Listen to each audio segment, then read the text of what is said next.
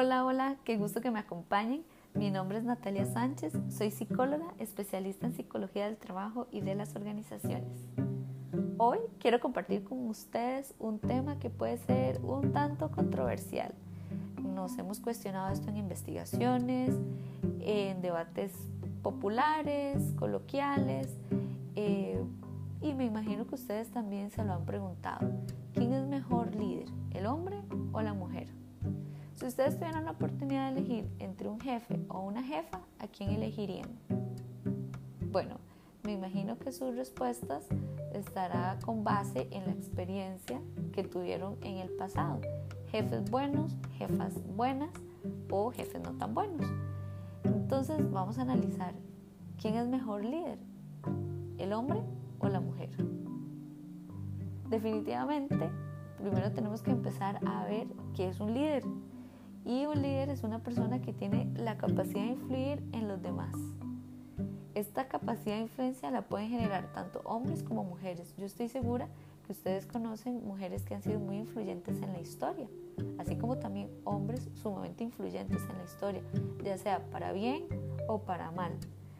Todas estas personas han tenido algo en común, son visionarios, anticipan problemas, oportunidades, resuelven y esto no tiene nada que ver con su sexo. El hombre y la mujer perfectamente pueden ser visionarios, eh, pueden ser buenos negociadores. Esta, esta competencia de buen negociador es sumamente importante. Es cómo voy a convencer, cómo voy a seducir a los demás. Esto perfectamente lo puede hacer un hombre y lo puede hacer una mujer. También otra competencia sumamente importante en el líder es la facilidad de palabra. Trasladar todas las ideas que queremos de una forma clara y de una forma muy, muy precisa. Y siempre vendiendo la idea con mucho entusiasmo. Esta es la clave del líder. Es una persona entusiasta, es una persona dinámica que me transmite esa idea que me contagia, que me motiva y que yo digo, yo voy, yo lo sigo. Yo sé que hay hombres y que hay mujeres que han tenido esta capacidad de motivarnos, de entusiasmarnos y decir, yo quiero, yo quiero seguirlo a él o a ella. También algo muy, muy importante en el liderazgo es la honestidad.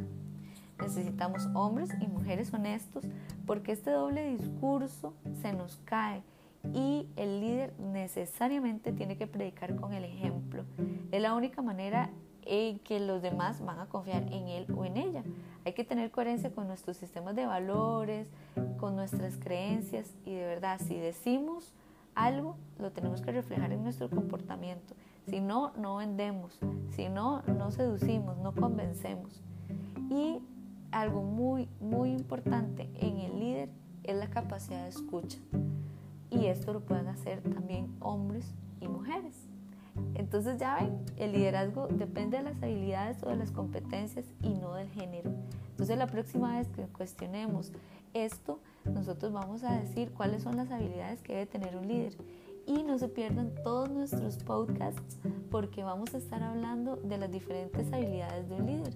En más detalle vamos a hablar de técnicas y los demás compañeros estarán hablando de la parte comercial, estarán hablando de la mente, cómo generar desde la mente todos los recursos del líder y también cómo comprometerse desde la cabeza, de los líderes hacia abajo.